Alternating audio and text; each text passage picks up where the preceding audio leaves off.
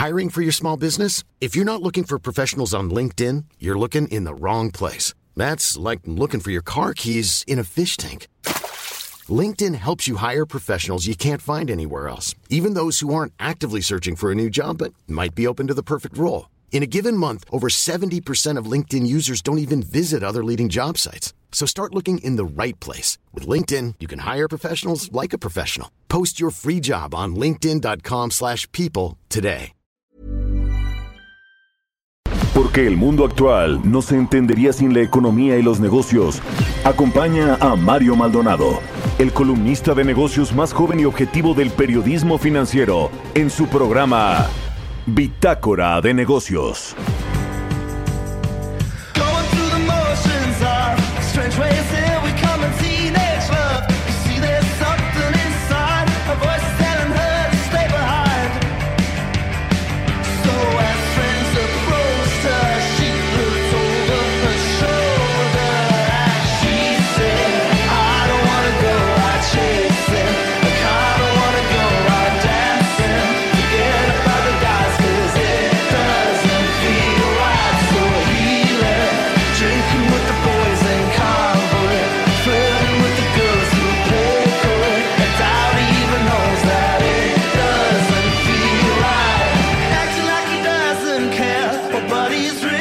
So full, where He caught his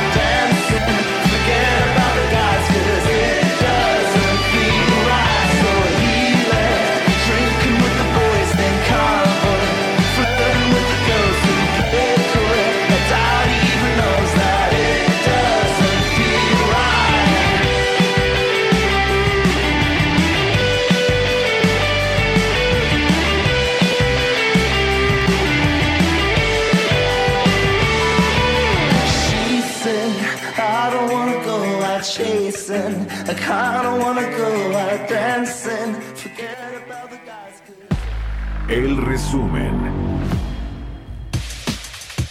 En mensaje por su tercer informe de gobierno, el presidente Andrés Manuel López Obrador subrayó que la economía crece y los sectores están en franca recuperación sin acudir a mayor deuda pública al tiempo que se estabiliza la inflación. Casi todos los pronósticos para este año coinciden en que la economía crecerá alrededor del 6%. No hemos contratado deuda pública adicional. El peso no se ha devaluado durante los dos años y nueve meses del sexenio. Y el salario mínimo ha aumentado en términos reales en 44%. El gas ha subido un poco por encima de la inflación, pero pronto vamos a corregir ese aumento.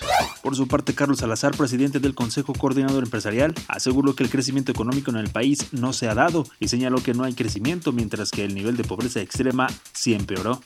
México no ha crecido ya han aumentado los niveles de pobreza, que era una de las variables que habíamos venido mejorando en años anteriores. Esto de alguna manera ha sido atemperado por el crecimiento de los gastos y transferencias sociales, lo cual aplaudimos pero no creemos que sea suficiente para resolver el problema que tantos años nos ha acompañado. De enero a junio de este año, la Comisión Reguladora de Energía decomisó 15.7 millones de litros de gasolina a permisionarios que incurrieron en irregularidades. Daniel Becker, presidente de la Asociación de Bancos de México, aseguró que para la banca el sector de la vivienda es un sector fundamental que a pesar de la crisis ha sido resiliente y que además va a ser un motor de la economía. El Pleno de la Comisión Federal de Competencia Económica designó a José Manuel Aro Cepeda como nuevo titular de la auditoría investigadora, quien entró en funciones este primero de septiembre por un periodo de cuatro años. Bitácora de negocios en El Heraldo Radio.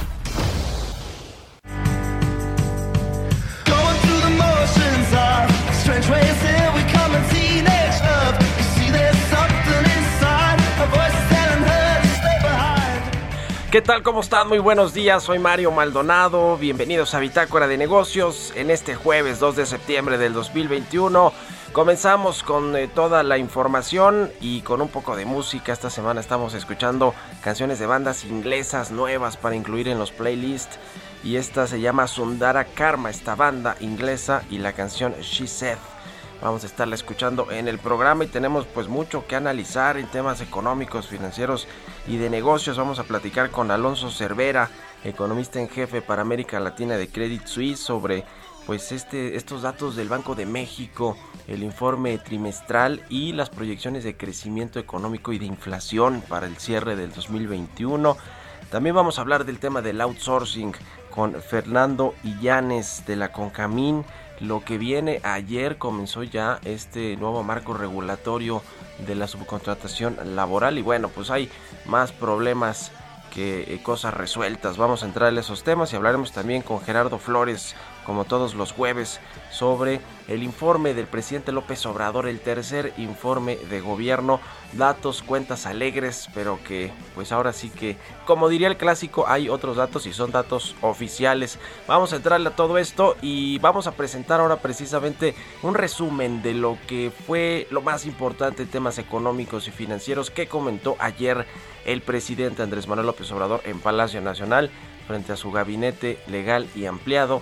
Y bueno, pues el mensaje que le dio a la nación. Vámonos con este resumen de lo más importante de ayer de este tercer informe de gobierno.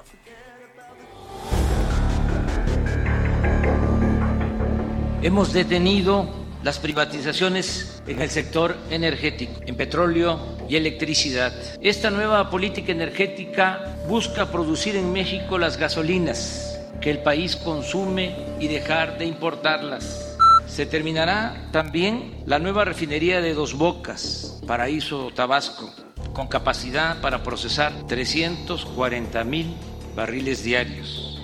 En cuanto a la industria eléctrica, vamos a impulsar este mes voy a enviar al Congreso una iniciativa de reforma constitucional que permitirá reparar el grave daño que causó la privatización al sector público y a la economía popular. Casi todos los pronósticos para este año coinciden en que la economía crecerá alrededor del 6%. La inversión extranjera en el primer semestre fue de 18.433 millones de dólares el peso no se ha devaluado durante los dos años y nueve meses del sexenio, como no había sucedido en tres décadas, y el salario mínimo ha aumentado en términos reales en 44%. No hemos aumentado en términos reales los precios de las gasolinas, del diésel y la electricidad. El gas ha subido un poco por encima de la inflación, pero pronto vamos a corregir ese aumento. El índice de la Bolsa de Valores ha crecido en 28%.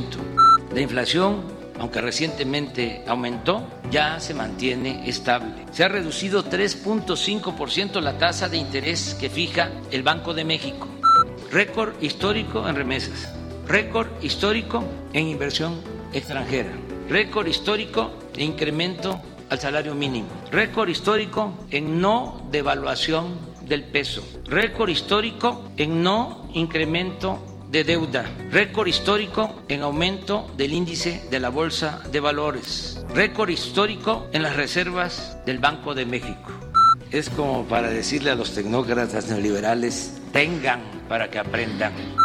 Es demostrable que no permitir la corrupción y la impunidad ayuda a liberar fondos para el bienestar y el desarrollo del país. Esa es la fórmula. No permitir la corrupción cuando esté entregando la banda presidencial. Solo diré a los cuatro vientos, misión cumplida. Me voy a Palenque, les dejo mi corazón. Muchas gracias. El editorial.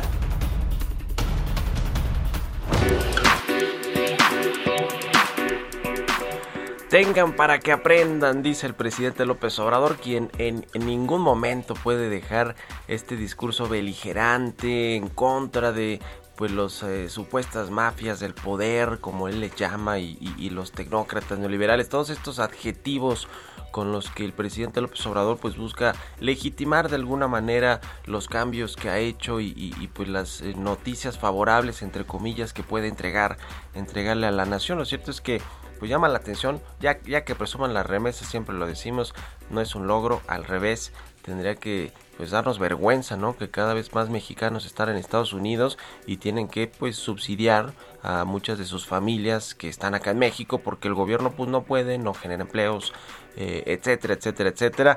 Eh, el tema de la bolsa mexicana de valores que ciertamente pues obedece más a eh, cosas externas que a lo que sucede en México, sobre todo con la política doméstica, pero pues mientras hay más de 4 millones de nuevos pobres en México, el presidente presumiendo que la Bolsa Mexicana de Valores está en récords históricos, pues suena un poco contradictorio. Pero bueno, vamos a analizar también eh, al ratito con Gerardo Flores este tercer informe de gobierno del presidente López Obrador, uno de tantos. Además, yo quiero platicarles rápido en un, en un minuto a propósito de que ayer inició esta sexagésima quinta legislatura en la Cámara de Diputados con pues nuevas fuerzas, nueva correlación de fuerzas políticas. Eh, hay algo interesante ahí con respecto a las comisiones que comenzarán a discutirse, a repartirse, quién va a encabezar las comisiones en lo que tiene que ver con lo económico y financiero, las comisiones de Hacienda y la de presupuesto, ¿no? Que son las dos las dos más importantes. Hay un asunto interesante que llama la atención de cómo Carlos Slim y sus, eh, pues vamos a decir, legisladores y empresarios afines, amigos, están buscando quedarse con estas dos comisiones, la de presupuesto y la de Hacienda. ¿A quién tienen en, el, en la Cámara Baja? Pues ni más ni menos, ni más ni menos que a Patricia Armendaris, esta empresaria eh, chiapaneca, directora de Financiera Sustentable. También al empresario tapatío Antonio Pérez Garibay, al papá de Checo Pérez, que pues Checo Pérez eh, lo, auspicia, lo patrocina Telmex y el hijo de Carlos Slim Elú, Carlos Slim Domit. Y también está el hijo de Miguel Torruco Garza, que bueno, pues está, el, eh, es que es el hijo del secretario de Turismo, que está emparentado también con la familia Slim. Está ahí metido eh, Carlos Bremer empujando a la legisladora Patricia Armendaris para que se convierta en la presidenta de la comisión eh, de presupuesto que es pues la más la más relevante. Por ahí pasan las aprobaciones precisamente de las partidas presupuestales para todos lados. Obviamente en Morena pues tanto Mario Delgado el presidente como el coordinador de los diputados Ignacio Mier pues tienen a sus propios candidatos. Pero interesante cómo se evoca a esta Telmex bancada, vamos a llamarla así como en su momento hubo la telebancada de las televisoras. Interesante, échale un ojo, lo escribí hoy en el Universal este análisis. Ahí está mi columna. ¿Ustedes qué opinan? Escríbanme en Twitter, arroba Mal y a la cuenta arroba Heraldo de México. ¿Aún no te inscribes al reto Actinver? ¿Qué esperas? Aprovecha la oportunidad de aprender y comenzar a practicar en un simulador que recrea los movimientos de la bolsa. Inscríbete antes del 3 de octubre y compite para ganar hasta 500 mil pesos. Retoactinver.com. El verdadero reto es tuyo. Economía y mercados. Roberto Aguilar, ya está aquí en la cabina del Heraldo Radio. ¿Cómo estás, mi querido Robert? ¿Qué tal, Mario? Me da mucho gusto saludarte. Muy buenos días a ti y a todos nuestros amigos. Yo la pregunta que me haría es, ¿dónde está el país que ayer nos describió el presidente? Con tantos niveles récord.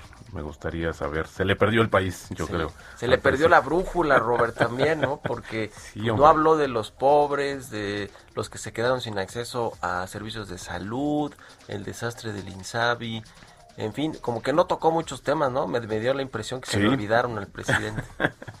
pues fíjate que los mercados bursátiles asiáticos cautelosos ante una mayor preocupación por la economía china tras una serie de datos débiles, mientras que la posibilidad de un informe de nóminas en Estados Unidos por debajo de lo previsto mantenía el dólar a la defensiva. Datos del sector manufacturero sugieren que los cuellos de botella en el suministro se volvieron a agravar en Asia, ya que ocho de nueve países asiáticos informaron que los plazos de entrega pues simplemente se alargaron. El número de contagios en todo el mundo ya superó los 218 millones y los decesos alcanzan 4.7 millones. Interesante que el número de dosis en más de 180 países ya alcanzó 5.350 millones de unidades y la velocidad de aplicación retoma sus niveles con 41.4 millones de vacunas diarias justamente en promedio, eh, que si se mantiene permitiría alcanzar el 75% de la población mundial en cinco meses.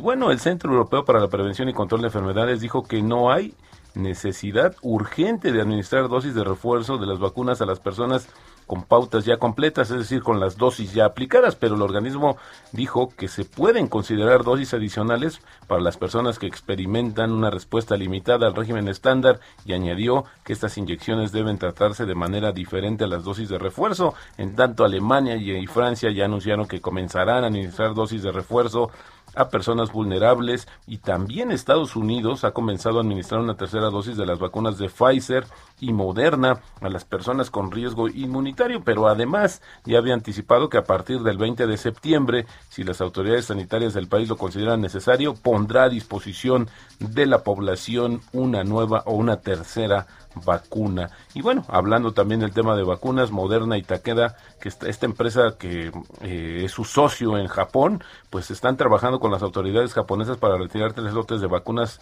después de que una investigación encontró partículas contaminantes de acero inoxidable en algunas de las eh, vacunas. Las autoridades japonesas habían suspendido la semana pasada el uso de estos lotes de inyecciones de Moderna que contenían 1.6 millones de dosis después de ser notificados sobre la contaminación. Sin embargo, pues dicen que no representa algún riesgo, pero de cualquier manera las van a retirar. Ayer, de hecho, las acciones eh, de Moderna subieron 2% después de este anuncio. Y bueno, el dólar, interesante lo que está pasando Mario, porque fíjate que el dólar bajó frente a la canasta de seis monedas tras un reporte del mercado laboral estadounidense que estuvo por debajo de las expectativas, mientras que el euro se mantenía cerca de máximos de un mes por temores inflacionarios. El billete verde aumentaba sus pérdidas después de que el reporte del empleo, el ADP, mostró que las nóminas privadas subieron en 374 mil en agosto, por encima de las 326 mil de julio, pero muy por debajo de las 613 mil previstas.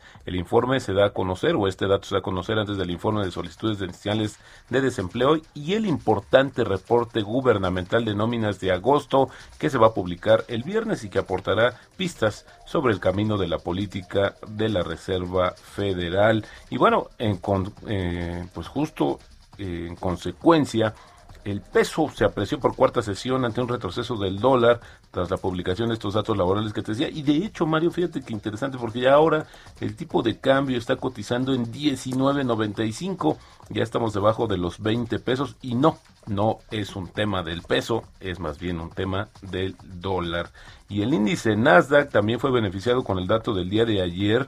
Marcó un nuevo máximo récord y bueno, pues estamos acostumbrándonos a que constantemente lo está haciendo, mientras que la bolsa, pues fíjate que ayer platicaba sobre este tema de los del nivel máximo de 53 mil eh, unidades. Ayer me dio la tarea de checar y la última encuesta, Mario, sobre cuánto se piensa que va a crecer el índice de precios y cotizaciones en México, esta que la hace eh, Reuters, pues estaba eh, fijando en 52.420 puntos a finales de 2021. Eso sí, es más alto que la percepción o el resultado que tenían en mayo, que era de 51.100 puntos. Así es que la bolsa, bueno, bajó de su nivel de 53.000 puntos, pero sigue siendo una apuesta interesante. Y bueno, rápidamente también te comento que ayer los precios del petróleo cotizaron estables después de que la OPEP y sus aliados acordaron mantener su actual política de aumento gradual de la producción de petróleo.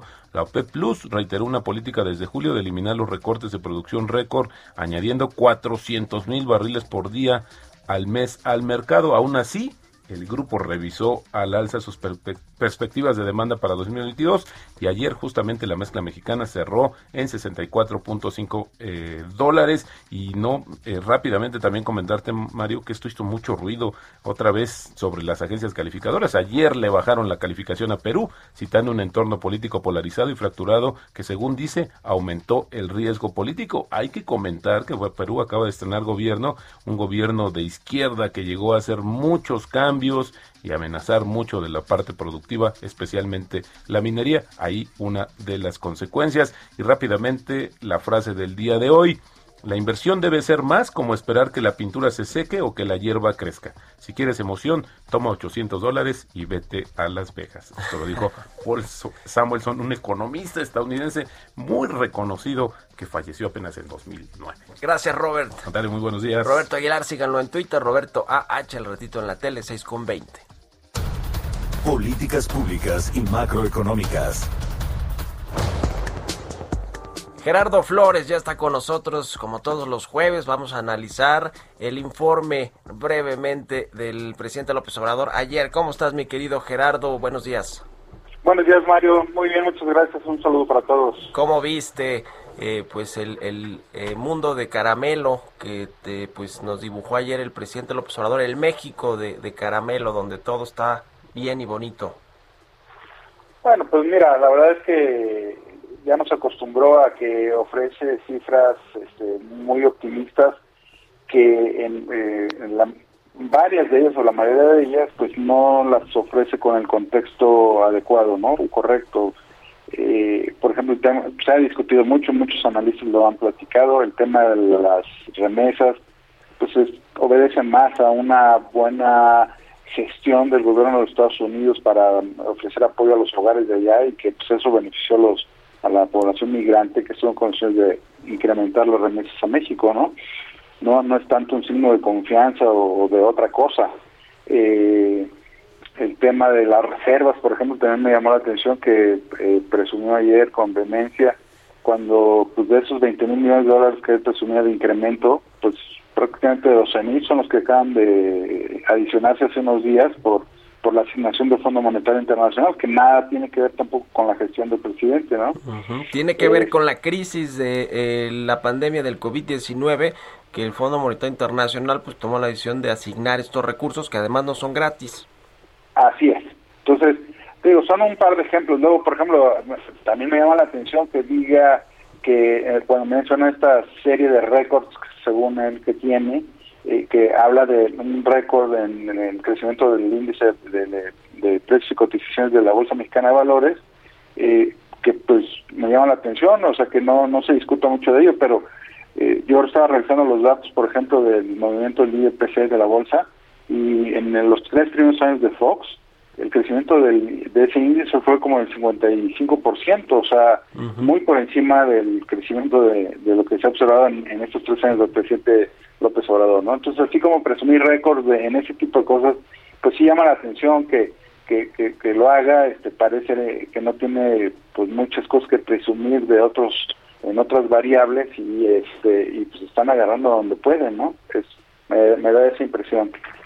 Este y, por ejemplo, en el tema de conectividad, pues también eh, el, informe en sí, el informe escrito entregado a la Cámara de Diputados, pues es muy escueto, no trae eh, trae cifras ahí medio salpicadas, este, con algunos crecimientos pues en, en, el concepto de localidades atendidas, por ejemplo, pero pero no trae información eh, sólida que permita estar contrastando si la política está siendo exitosa o no. Eh, es información muy pobre, diría yo, y, me preocupa mucho que nos estamos acostumbrando a, este tipo de rendición de cuentos, ¿no? Los otros datos que pues terminan siendo, como tú dices, o poco comparables, o tramposos, o sesgados, no tienen contexto, y pues así se puede ver el vaso medio lleno o medio vacío, y el presidente obviamente siempre lo ve medio lleno, o más bien desbordándose, ¿no? Porque todo está en auge y, estamos muy bien. En fin, eh, eh, muchas gracias, eh, querido Gerardo, como siempre. Un abrazo, muy buenos días. Al, contrario, Mario, muy buenos días. Saludos a todos. Gerardo Flores en Twitter, Gerardo Flores R. Vamos a la pausa, regresamos. Continuamos en un momento con la información más relevante del mundo financiero en Bitácora de Negocios con Mario Maldonado. Regresamos. Estamos de vuelta en Bitácora de Negocios con Mario Maldonado.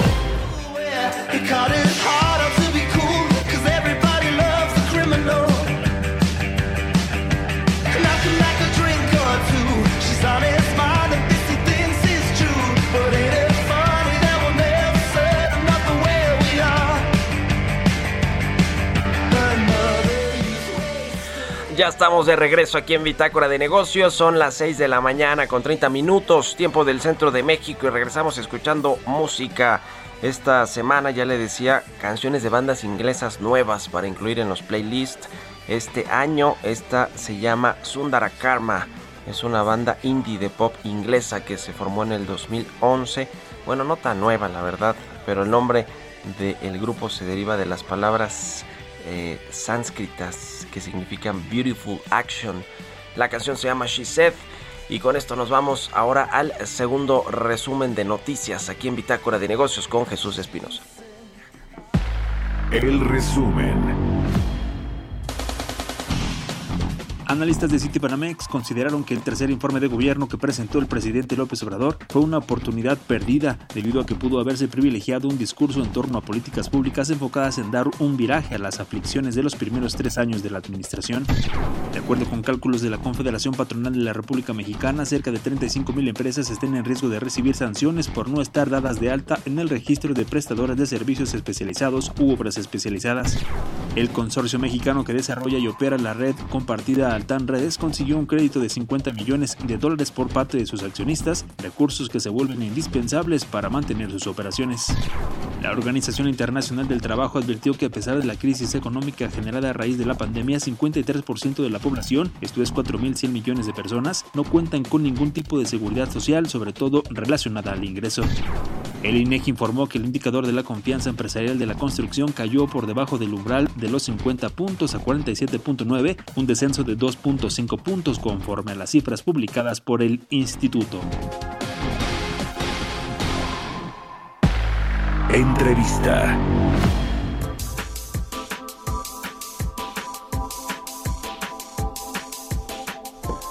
Y bueno, pues ayer, eh, antier, el Banco de México presentó pues este informe trimestral correspondiente al segundo cuarto del 2021 y pues eh, mejoró ligeramente las expectativas de crecimiento para la economía en este año a 6.18%.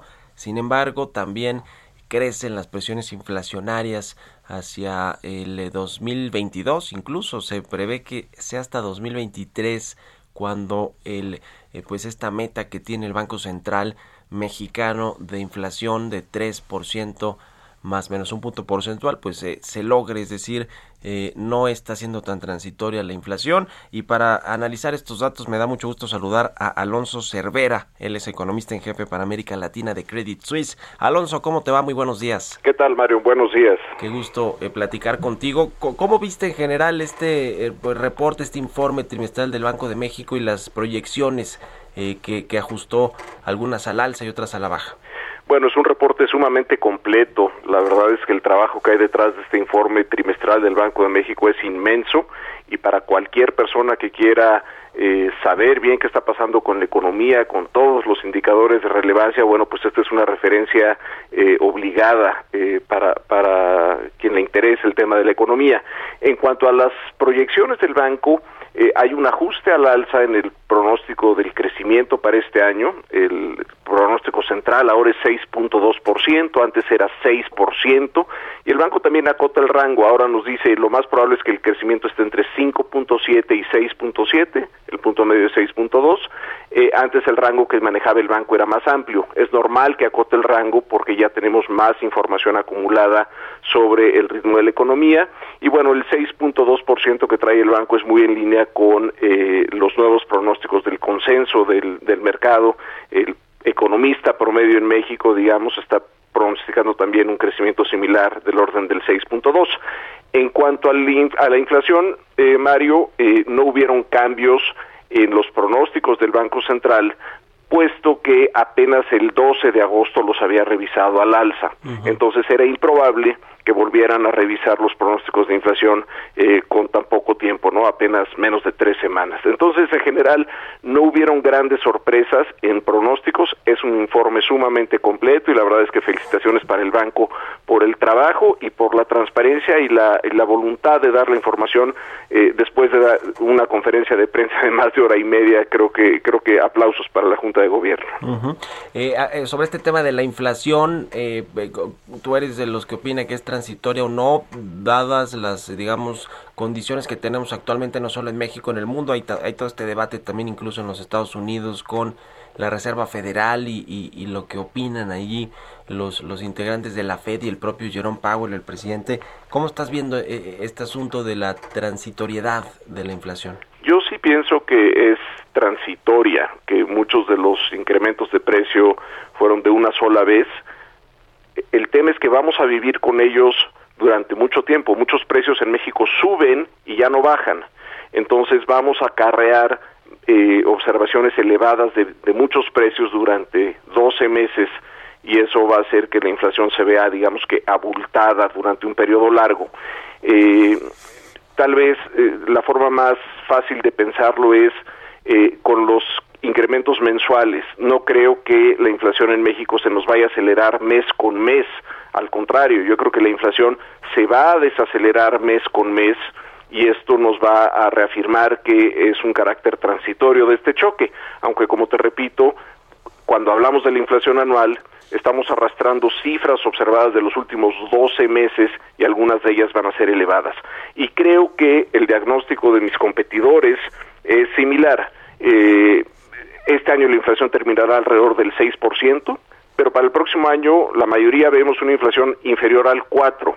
Entonces, creo que el auditorio eh, debe de quedarse con esta imagen que no se está acelerando la inflación, no se espera que se acelere, la nueva norma no es una inflación del 5 o del 6, eh, hubieron choques específicos este año que la inflaron, ahora sí que la inflaron, eh, pero que no se van a repetir en el escenario más probable en 2022.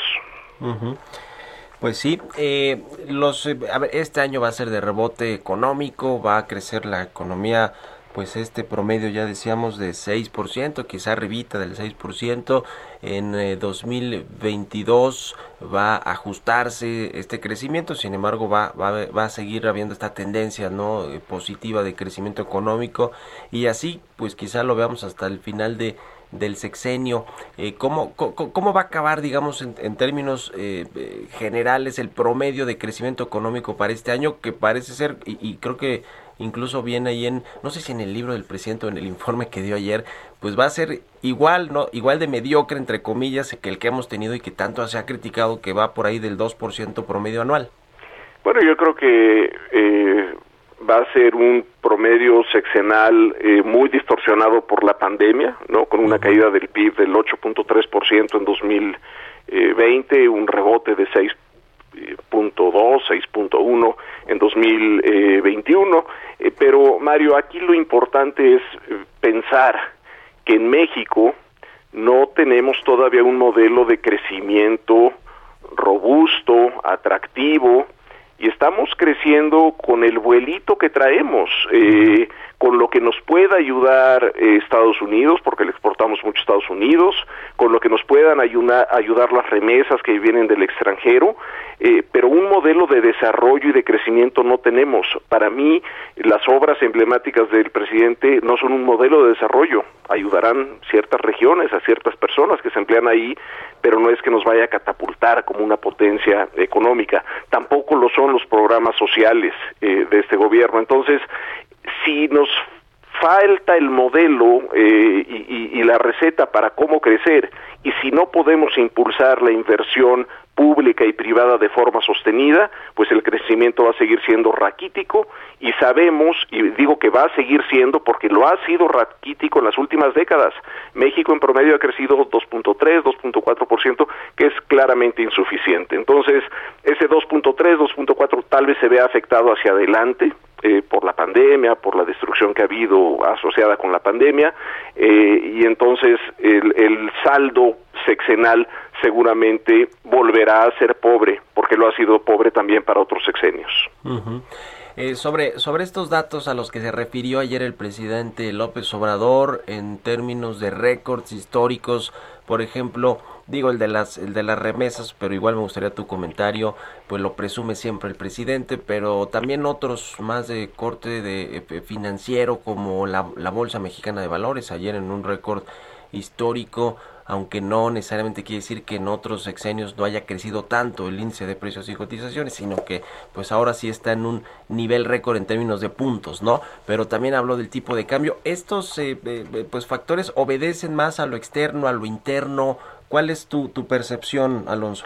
Sí, Empezando por el tema financiero, ¿no? Que el presidente habló de la bolsa, el récord en la bolsa mexicana de valores, el hecho de que el peso no se haya depreciado tanto o no se haya depreciado en los primeros dos años con nueve meses de su gobierno. Aquí yo diría dos cosas. Primero, en parte obedece a un entorno externo favorable en mercados financieros. Las tasas afuera están en el suelo, eh, las tasas en Estados Unidos están cerca del cero, en Europa son tasas negativas. Entonces, el entorno externo ha contribuido a que los grandes capitales quieran tomar riesgos para poder dar rendimientos a sus clientes. Entonces, México es un país emergente, es un país con riesgos y por eso nos beneficiamos de flujos de capital que vienen al país a tratar de generar retornos importantes para sus portafolios. Entonces, el entorno externo ha sido muy benigno para el presidente, con las tasas externas, sobre todo en Estados Unidos, cercana al cero, y eso te provoca una toma de riesgos que beneficia a los activos mexicanos. Entonces, esto ha ayudado mucho a que el peso no se deprecia, que la bolsa suba, etcétera. Ahora, por el lado interno, si eh, la gestión fuera catastrófica en la economía, en la política, si viéramos eh, decisiones muy adversas, eh, si viéramos una destrucción total de instituciones, bueno, pues los capitales no llegarían a México y no tendríamos el peso tan estable ni la bolsa en máximos históricos. Entonces, se ha evitado un escenario catastrófico en el manejo macro político del país eh, y eso ha permitido que nos beneficiemos por un entorno externo muy favorable eh, con tasas de interés muy bajas eh, fuera de México. En cuanto a las remesas, es un indicador que al presidente le gusta presumir.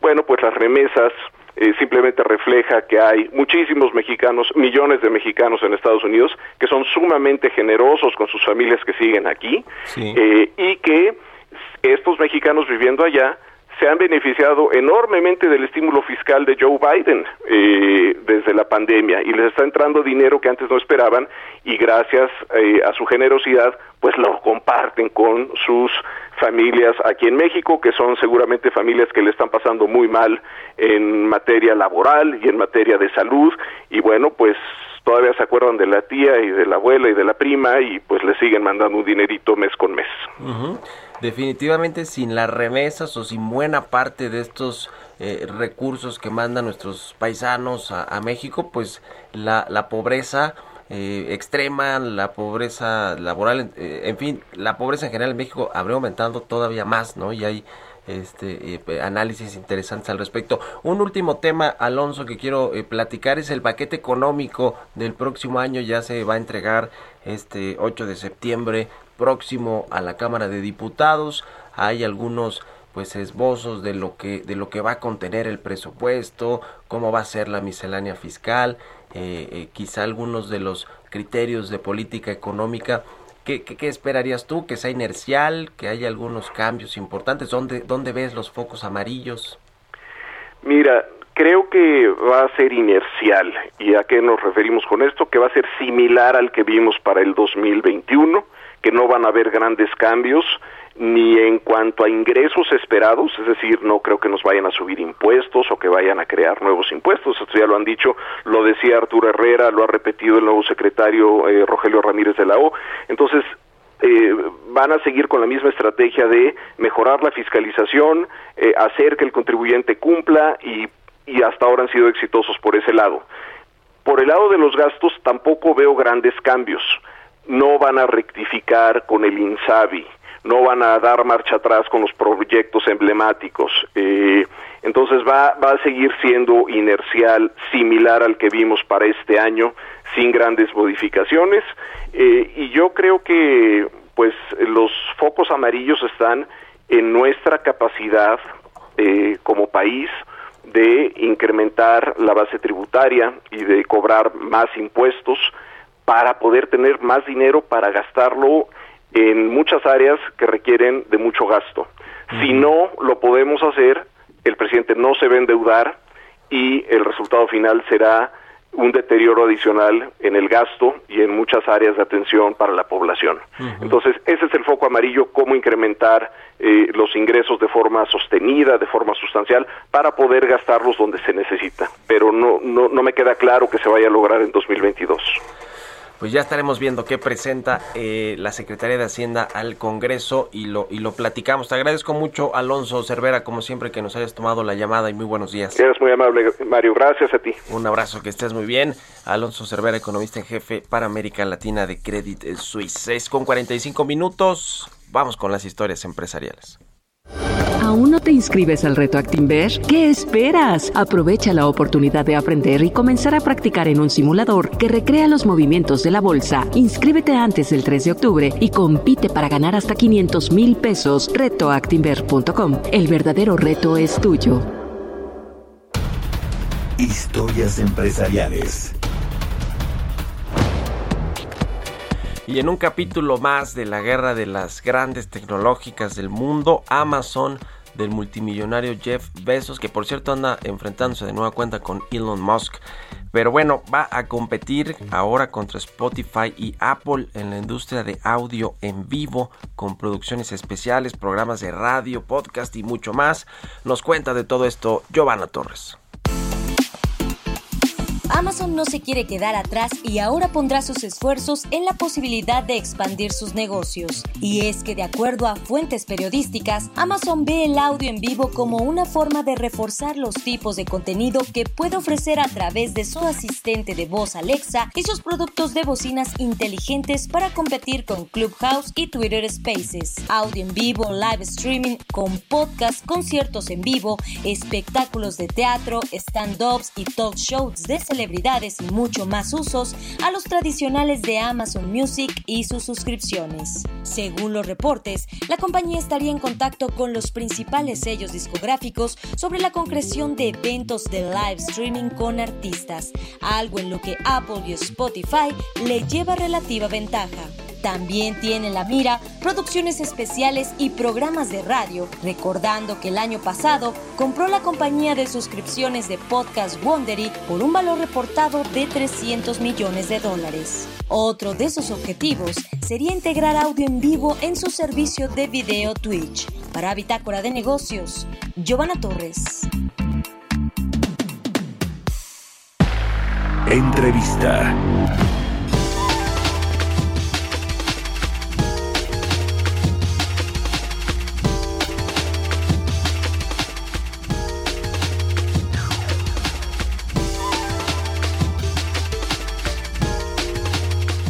Y bueno, vamos a entrarle ahora al tema del outsourcing que pues este primero de septiembre, ayer comenzó pues ya formalmente toda esta regulación y estos cambios a los que se tienen que someter todos los patrones, las empresas para regularizar a los trabajadores, para utilizar eh, estos esquemas de subcontratación solamente en algunos casos muy específicos, es decir, lo, todo lo que eh, no tenga que ver realmente con su negocio principal, eh, hay, hay unos eh, padrones donde están inscritas las empresas que, prestan estos servicios de forma muy eh, pues clara y, formal, digamos, no este outsourcing ilegal que existía. Y para platicar de, de todo este tema, de cómo va, porque no les dieron la posibilidad a los empresarios de una prórroga, lo querían hasta el próximo año, como, como es el caso del gobierno federal que va a funcionar con estas nuevas reglas a partir del próximo año a la iniciativa privada pues le dieron solo un, mes más de oportunidad para regularizarse. Vamos a hablar con Fernando Illañez,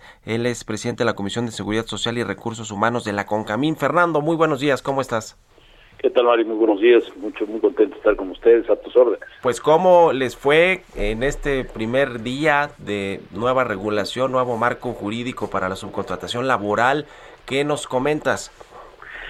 Pues mira, Mario, muy preocupados porque no obstante que el sector empresarial, desde que pues, esta reforma se hizo una realidad, es decir, antes la reforma luchamos, explicamos por qué era una reforma que no está bien encaminada, no se puede prohibir una actividad lícita como es la subcontratación de personal, pero en fin, hecha la reforma, pues como como como todo ciudadano, pues la asumimos hemos trabajado y luchado intensamente pues para lograr cumplir con ella, pero los resultados son muy magros. Este, la verdad es que faltan muchas empresas por trasladarse, eh, por, registrarse, perdón, este registro nacional de empresas de subcontratación, el llamado REPSE, y también trasladar algunos trabajadores. Y la razón, y hay dos razones fundamentales. Una, que tú sabes que la estructura del empleo del país, pues fundamentalmente está basada en las micro y pequeñas empresas, estas empresas que no tienen capacidades eh, administrativas, económicas, no cuentan con asesores, en fin, y me parece que ha faltado ahí tenderles una mano para el efecto de subir los abortos. Eh, porque porque el, todo el mecanismo es complejo, ¿no? Y hay que explicarlo y hay que entenderlo, pero principalmente lo que ha habido es que la ley dice una cosa y los criterios de aplicación de la ley, pues han sido verbales hasta ahora prácticamente todos, este pues dicen otra cosa, ¿no? La ley dice habla de que la subcontratación se entiende por subcontratación laboral cuando una persona físico-moral traslada o proporciona a trabajadores, más bien proporciona trabajadores o pone a disposición trabajadores eh, a su servicio de otra persona. Eh, tiene que haber el, la posibilidad de que el cliente disponga de esos de esos de esos trabajadores. Eh, me parece que esta ecuación es muy clara, ¿no? los servicios de vigilancia, de limpieza, te mandan un guardia, tú dispones de él de cierta manera, aunque está el servicio de su patrón, le dice, oiga, por favor, deje entrar a este, no deje entrar al otro. Sin embargo, la interpretación verbalizada que nos han dado las autoridades del trabajo, pues es que se entiende porque está puesto a disposición un trabajador si el, si el servicio lo realiza en el domicilio del cliente. Entonces, eh, francamente, hay una enorme diferencia entre estar físicamente compartiendo un lugar en donde se presta el servicio a estar a disposición del cliente. Y esto también ha creado una enorme confusión en industrias muy importantes como la de la construcción, por ejemplo, que hay quien dice, oye, uno, yo, si, si, contrato a un proveedor para que pues, me pinte una pared, para que le enyese, pues los trabajadores de ese proveedor no están a mi servicio y yo no tengo por qué registrarme. Y ahora con este criterio, que por cierto salieron la semana pasada, puestos en una guía que no es un documento vinculante. Entonces nos ha faltado esa parte, ya hay mucha incertidumbre y esta incertidumbre ha provocado, es otro elemento muy importante por la cual, pues yo creo que a números de, del gobierno andamos todavía como a la mitad de los trabajadores y de, empleadores que no, no están registrados en este nuevo esquema. Más de dos millones de eh, trabajadores que están en estos esquemas de subcontratación laboral, pues no, no, no han podido ser regularizados. O de plano, yo creo que algunos, pues ya ni siquiera van a regularizarse. No, no contarán con ellos muchas empresas por, por esta, esta nueva regulación. Y pues ahora sí que ya es estrategia de cada, de cada una de las, de las unidades de negocio, de las empresas. Eh, no, no va a haber plazos adicionales, eso ya quedó eh, muy claro, ¿verdad? y el gobierno dice que quien no cumpla, que quien simule, a la cárcel. Fernando, en 40 segunditos. Sí, pues nosotros nosotros este seguiremos insistiendo en que si no se da una plaza plazo a través de una prórroga, cuando menos hay una tregua administrativa y que todo el esfuerzo del gobierno que pueden implementar para perseguir a alguien lo utilicen para subirlos a bordo y para explicar y dar reglas claras, congruentes, consistentes y de manera coordinada entre todas las autoridades. Pero vamos a seguir insistiendo porque es indispensable para que se pueda cumplir con esta con esta reforma. Pues ya estaremos viendo qué, qué sucede y cómo pues se va aquilatando todo esto, cómo van eh, eh, con las regulaciones, qué tan duro se pone el gobierno ahí, el SAT, la Procuraduría Fiscal con, con todo este asunto, porque pues sí, no hubo demasiado tiempo para los empresarios, eh, porque no es de, un, de la noche a la mañana poder regularizar a todos los trabajadores. En fin, te agradezco mucho, Fernando Illanes, presidente de la Comisión de Seguridad Social de la CONCAMIN, que nos hayas tomado la entrevista y muy buenos días. Muchas gracias, Mario. Buen día y a de siempre. Hasta, luego, que estés muy bien. Con esto nos despedimos. Muchas gracias también a todos ustedes que madrugan con nosotros aquí en Bitácora de Negocios. Se quedan ahora con Sergio Sarmiento y Lupita Juárez. Nosotros nos vamos a la televisión, al canal 10, a las noticias de la mañana. Y nos escuchamos aquí mañana, ya viernes, tempranito a las 6. Muy buenos días.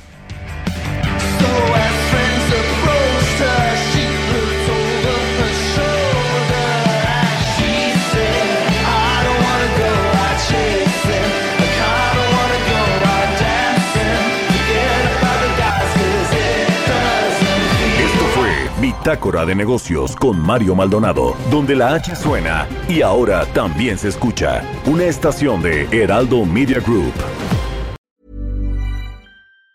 Mom deserves the best, and there's no better place to shop for Mother's Day than Whole Foods Market. They're your destination for unbeatable savings, from premium gifts to show-stopping flowers and irresistible desserts. Start by saving 33% with Prime on all body care and candles. Then get a 15-stem bunch of tulips for just $9.99 each with Prime. Round out Mom's menu with festive rosé, irresistible berry chantilly cake, and more special treats. Come celebrate Mother's Day at Whole Foods Market.